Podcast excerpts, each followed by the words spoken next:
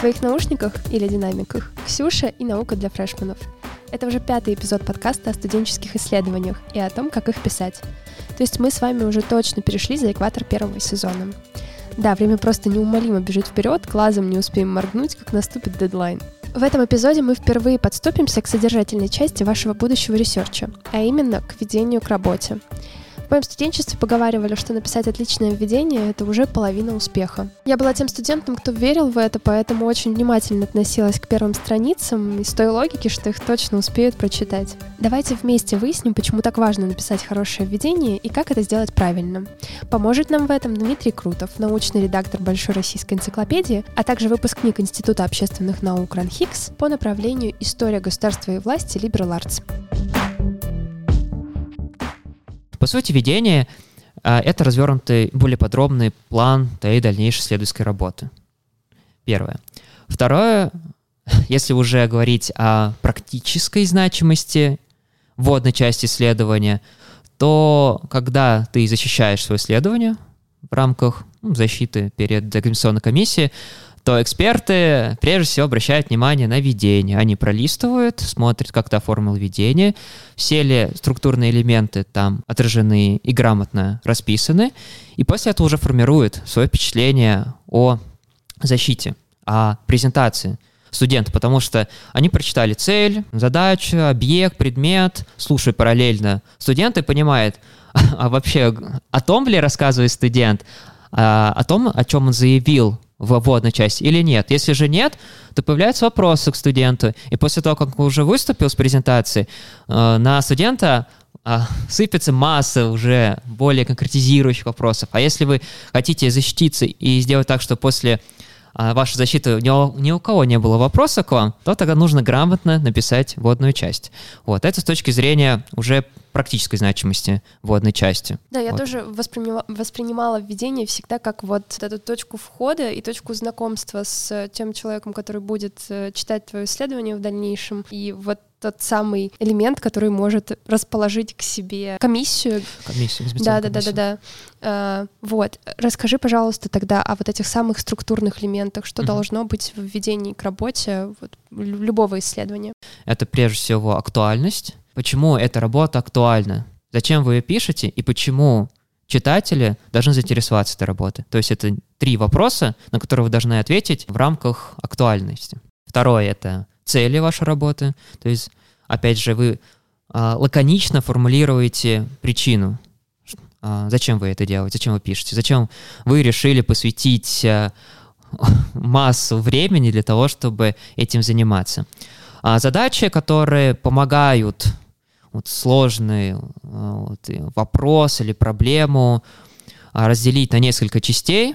В первом выпуске уже вспоминался Декарт в контексте души, вот. А я хочу вспомнить Декарта с точки зрения методов научного познания. Он говорил о том, что если вы работаете с каким-то сложным вопросом или сложной проблематикой, то нужно разделить эту проблематику на какие-то частные вопросы, с каждым частным вопросом разобраться, и потом уже индуктивно все свести воедино и а, привести умозаключение. И это умозаключение и будет ответ на ваши цели. То есть это умозаключение будет в таком случае выполнение вашей цели. И задачи как раз помогают структурировать и разделить цели на частные вопросы, которым будете работать в рамках ваших глав. Ну, такой некий лайфхак. Количество задач соотносится с количеством глав вашей исследовательской работы обычно.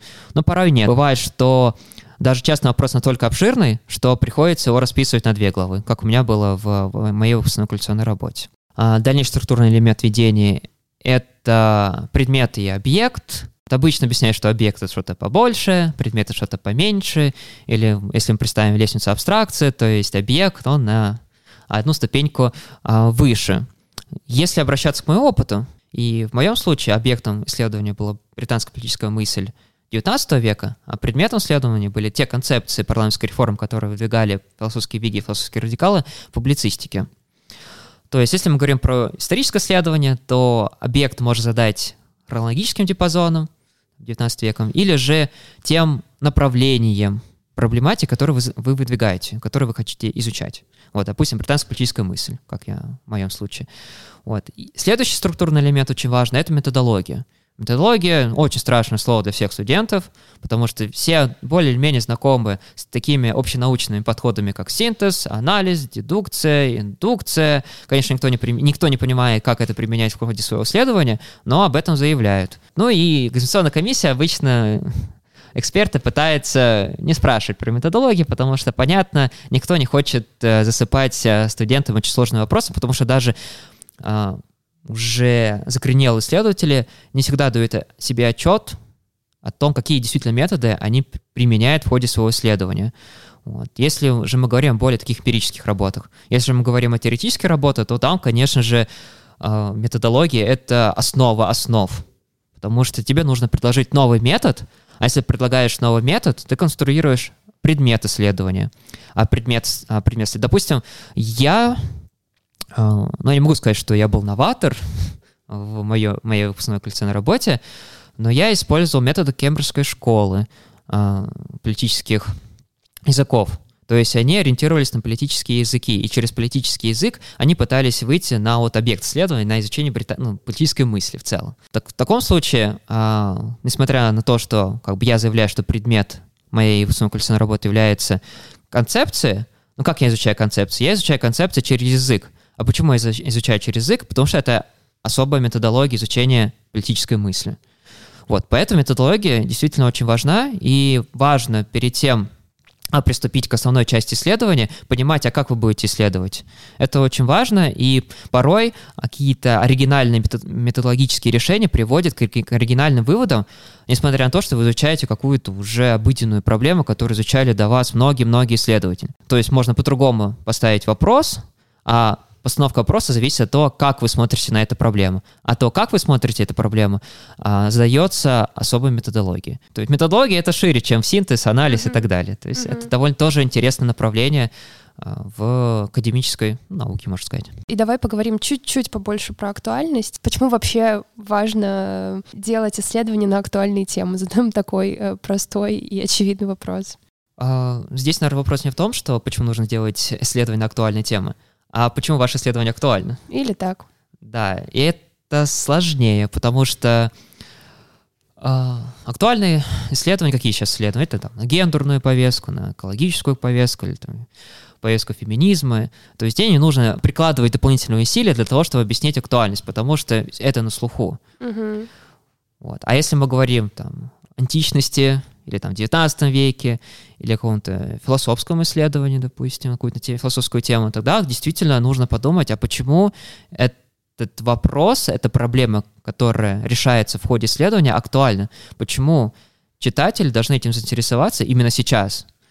Потому, почему они должны отложить все свои дела, или почему они должны там не слушать подкаст «Наука для фрешманов», а почитать исследования это, когда они едут там на электричке или в метро. Нужно заинтересовать читателя своего. И актуальность она не, не только для того, чтобы погрузить свое исследование в интеллектуальный контекст, для того, чтобы солидаризироваться там с другими исследователями, которые сейчас активно пишут на эту повестку, но также и заинтересовать э, читателей. Как писать актуальность? Это вопрос уже depends, от того, о чем вы пишете, естественно. Если мы говорим об античном исследовании, здесь нужно а, применять, наверное, все уловки такой софистики или риторики о том, а почему нужно изучать там, идеальное воспри... восприятие идеального государства. Цицерона, идеальной республики. Ну, потому что я могу сейчас рассказать, почему там Да, да, я как раз хотела попросить, а можешь на своем примере каком-нибудь э, показать, как ты связал э, свое исследование с сегодняшним днем? Сегодняшним. Да, ну потому что политическое так или иначе актуально всегда, а Цицерон писал о во всех случаях политика писала на государстве, об устройстве государства, об идеальном государстве, главной целью которой было добиться общего блага и свободных граждан, потому что, как мы знаем, в республиканском Риме граждане были свободные люди, но также были и рабы. Сейчас, слава богу, рабов нету, поэтому эта тема она становится наиболее актуальной, как э, выстроить политические институты, вообще политическое пространство, функционирование государства, оно, чтобы он функционировал так, для того, чтобы удовлетворял интересы многих людей. Это актуальный вопрос, потому что, как мы знаем, проблемы есть всегда. И каждый раз нужно эти проблемы решать. эти, решаются эти проблемы на основе того, на основе опыта какого-то политического. Вот и мне кажется, таким классиком, который может э, предложить те решения, которые, естественно, с поправкой на актуальность, потому что, опять же, сейчас нет рабов, как я уже говорил, и сейчас э, государство, нет, допустим, России, если Россия, то по своей территории тоже там отличается по своим там даже те же климатическим и так далее. Очень много факторов, которые влияют на политическое устройство. То есть на это поправка, образованность граждан и так далее. Очень много причин. Решение, которое предлагал, или видение, которое предлагал Цицерон, преобразовать.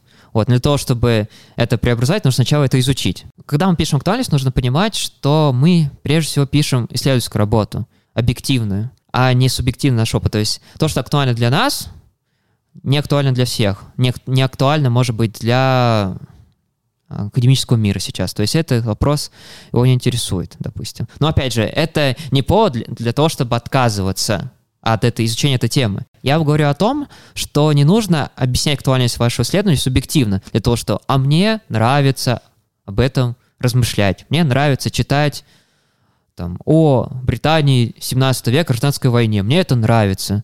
Я кайфую от этого. Я кайфую от того, как э, отсекли голову Карлу Первому. Ну окей, хорошо. Я, ну, как бы, ты получаешь от этого удовольствие, возможно. Но почему от этого должно получать удовольствие академический мир? Для него это не актуально. Нужно а, актуальность написать так, для того, чтобы на основе твоего исследования можно сделать там, еще какие-то исследования и задать к ним вопросы, для того, чтобы получить еще новые знания. То есть актуальность, опять же, ты пишешь о том, а почему сейчас ты встраиваешься в некий интеллектуальный контекст. Почему ты сейчас этим заинтересовался и почему это может быть полезно для других исследователей. Это в какой-то степени коррелирует с научной значимостью, но научная значимость больше ориентируется на те выводы, скорее. Хотя, опять же, если мы говорим о видении, а, то видение не нужно транслировать выводы. Э, почему не нужно транслировать выводы? Потому что складывается ощущение о том, что не было никакого исследования. То есть э, от как будто ты заранее до начала уже всяких аналитических действий знал, к чему они приведут. Но исследовательская работа не про это. Исследовательская работа про постановку каких-то оригинальных вопросов или каких-то вопросов, которые ну, тебе лично интересны и а, не актуальны а, в научном дискурсе.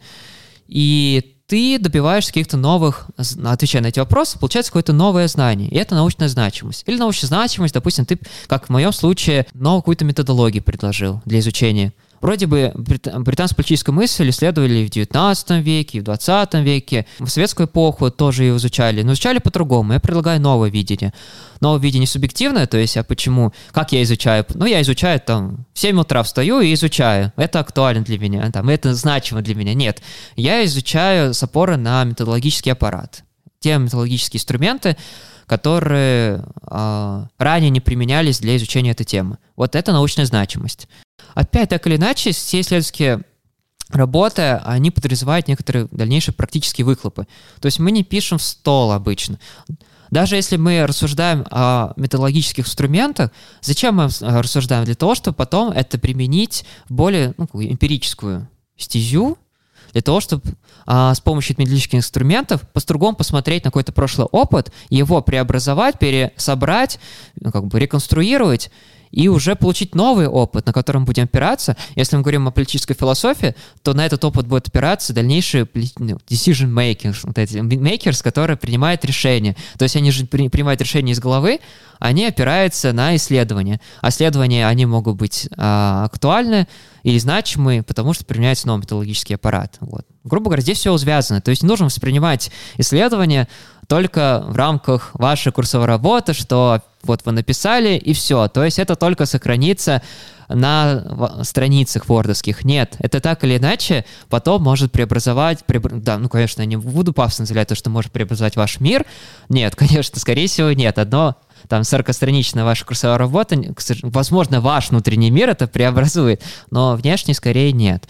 Но с опорой на ваше исследование действительно можно что-то в дальнейшем сделать. То есть вот тоже некая такая актуальность, но это уже больше практическое русло. То есть как мы в актуальности можем уйти в практическое русло, mm-hmm. но опять же не нужно быть сильно пафосно, потому что будет притянуто за уши и нужно соблюдать академический стиль повествования. Но прежде всего нужно ориентироваться, почему это актуально для академического мира. Кстати говоря, ты, по-моему, вообще не указывал гипотезу э, э, среди структурных, э, собственно, элементов введения. Я правильно понимаю, что это такая, такой пункт со звездочкой получается, что если есть гипотеза, хорошо, используйте это, а если ее нет, то можно и без нее как-то обойтись. А, когда я говорю структурных элементов введения, я говорил о том, что, что нужно отразить обязательно. Uh-huh. На то, что смотрит, допустим, та же экспертная комиссия, когда проверяет ведение. То есть так, цель есть, задачи есть, все как бы галочки uh-huh. ставят напротив этих пунктов, все это есть. Если мы говорим, опять же, я опираюсь на опыт написания исторических исследований, uh-huh. там гипотеза отдельно не прописывается. Гипотеза, она подразумевается, естественно, она вшита и в объект, и предмет, и в цели, и задача, это косвенно вшита, но она отдельно не проговаривается. То есть она можно как комплексно воспринимать ее, исходя из этих структурных элементов введения. Конечно, гипотеза действительно важна. Это гипотеза это вопрос, допустим, гипотеза.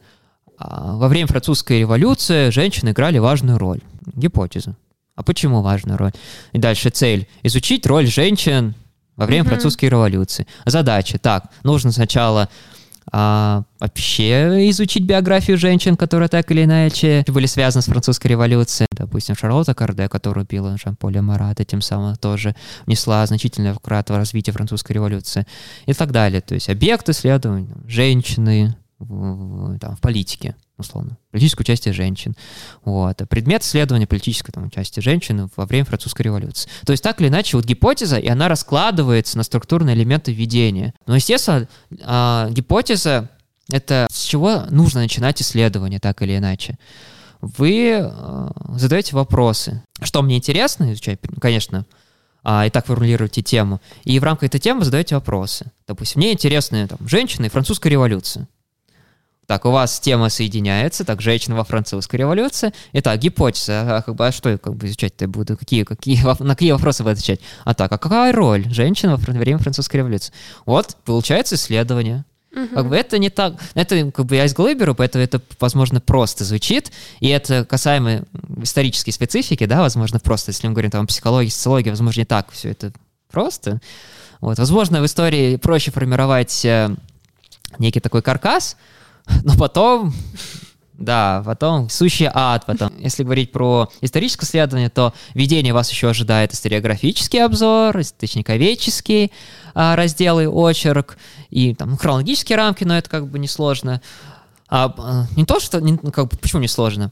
А, хронологической рамки не только констатация рамок, потому что я буду изучать э, там, французскую революцию да, с 1789 по 1799 год. А нет, а нужно обосновать. А почему? Почему именно Потому что а, по некоторым историографическим а. традициям, мнению а, или школам, подходам к а, изучению французской революции, а, французская революция заканчивается с 1615 года. Вот, поэтому введение обычно считается, что введение максимум, это на 5 страничек, и то это много. А если мы говорим про историческое исследование, то, допустим, у меня введение вышло там больше, чем на 20 страниц, на 25, как бы, ну, много, да.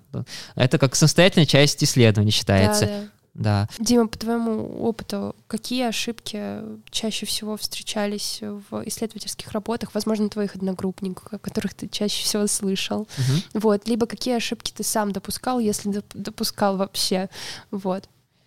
Но, если честно, я не рефлексирую на том, допускал я ошибки или нет именно в вводной части.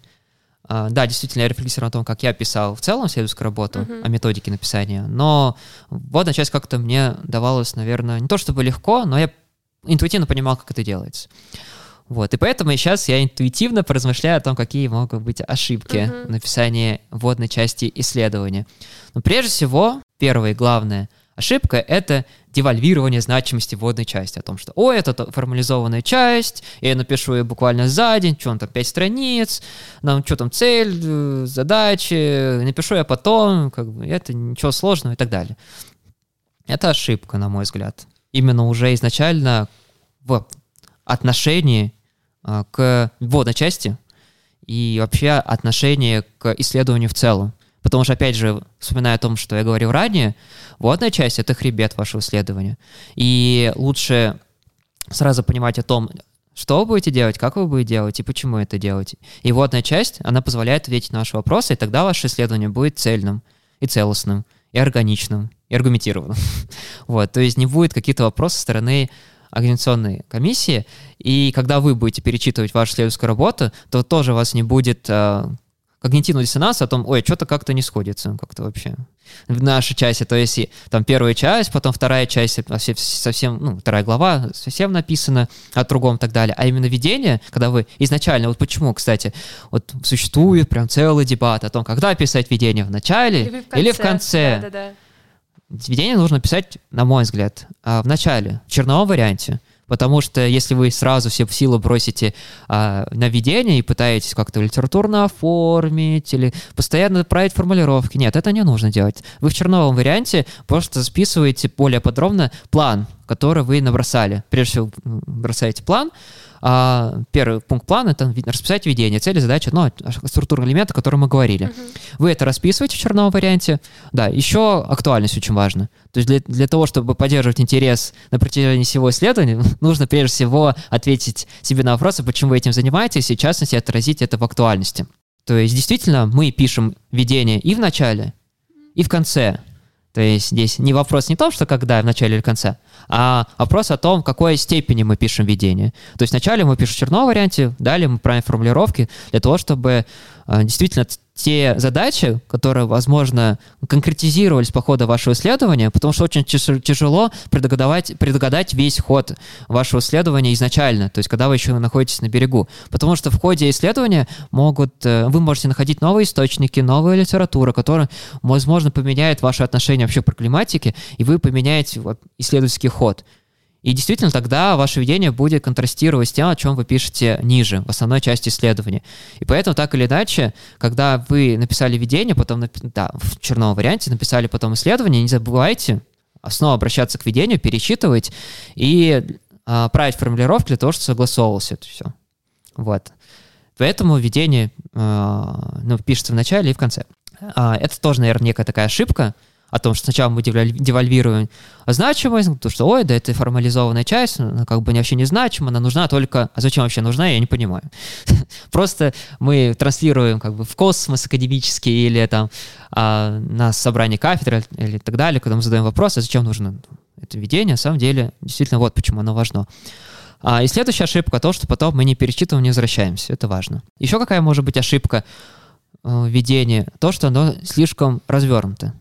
Ну, в моем случае это не касается, это не ошибка, потому что... Это было обосновано. А, не то, что обосновано. Возможно, в какой-то степени нет, возможно, я там где-то стереографический или статистический обзор слишком прям как бы расширил, слишком там объемно сделал. Но почему в моем случае это оправдано? Потому что если э, апеллировать к общему объему исследования, то есть действительно некий такой формальный уж э, критерий о том, что введение плюс заключение должны составлять одну треть от вашего исследования.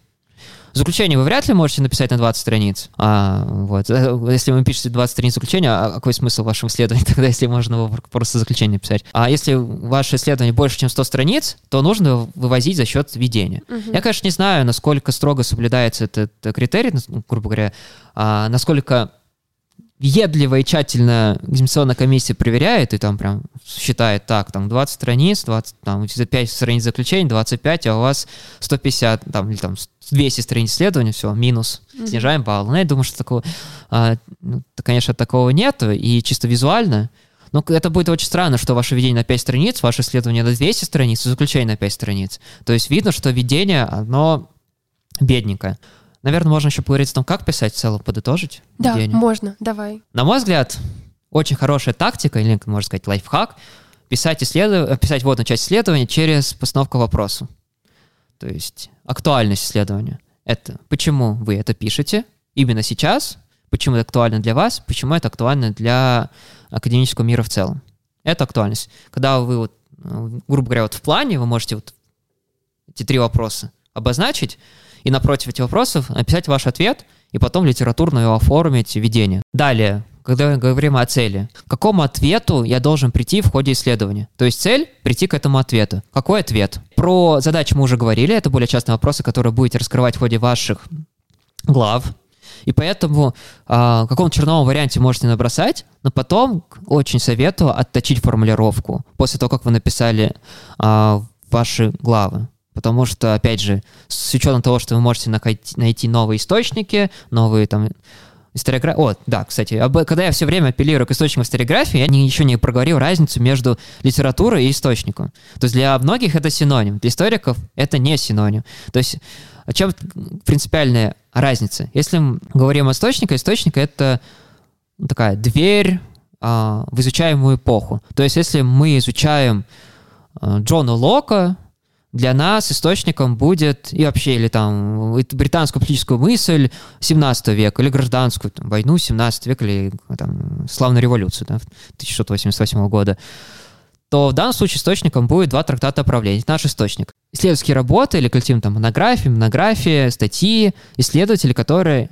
изучали славную революцию, гражданскую войну, или там британскую политическую мысль 17 века, или непосредственно два трактата о правлении – или самого Джона Лока. То есть литература очень обширна. То есть у нас есть некоторые такие опорные точки. Итак, возвращаясь к той мысли, а, которую я говорил ранее, да, когда вы а, находите дополнительные источники литературы, то тогда а, повествование может измениться, и нужно поменять тогда формулировки задач. Вот. Далее. Методология. Методология отвечает на вопрос, как писать исследование. То есть вы прямо в пункте плана пишете, как я пишу, какими способами я пишу. Допустим, индукция. Хорошо, мне тогда мне нужно понимать, что такое индукция, как ее применять. Ну или, наверное, самый распространенный исследовательский метод — это компар... ну, компаративизм или сравнение. Сравнить что-то там, один трактат с другим сравнить. Там, что такое сравнение? Выявить что сходится, а что отличается. Ну, как бы самый базовый, да, и об этом прописать. И можно даже а, продумать вот некий тоже совет о том, для того, чтобы ваш методологический раздел был более богатый, более насыщенным, можно подумать, как вы применяете этот метод в контексте вашего исследования. Не просто я применяю там синтез или сравнение как исследовательский инструмент, а том, какая специфика применения этого исследовательского метода именно в вашей работе.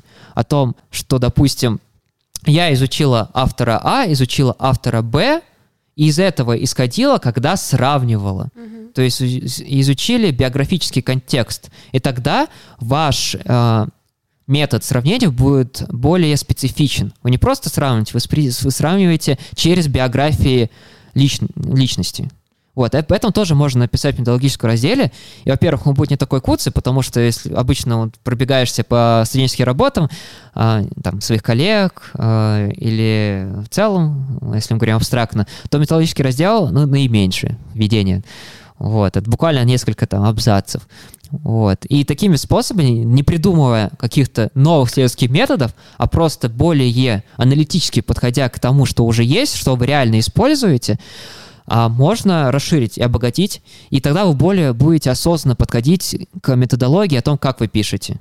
Наверное, это основные вопросы, если вот то есть почему это актуально для меня, почему это интересно, почему это интересно читателям, что я изучаю, а, как я это изучаю, зачем я это изучаю. Вот это, наверное, те основные вопросы, которые вы должны ответить для того, чтобы писать введение. И тогда на экзаменационной комиссии вопросы по этой части вопросов не будет. И тогда вы увеличиваете шанс хорошо защититься и в конечном итоге на четвертом курсе получить свой красненький диплом.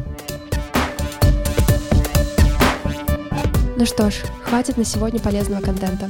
Сделайте вдох, затем выдох, потом смело выключайте этот подкаст и выходите подышать свежим воздухом.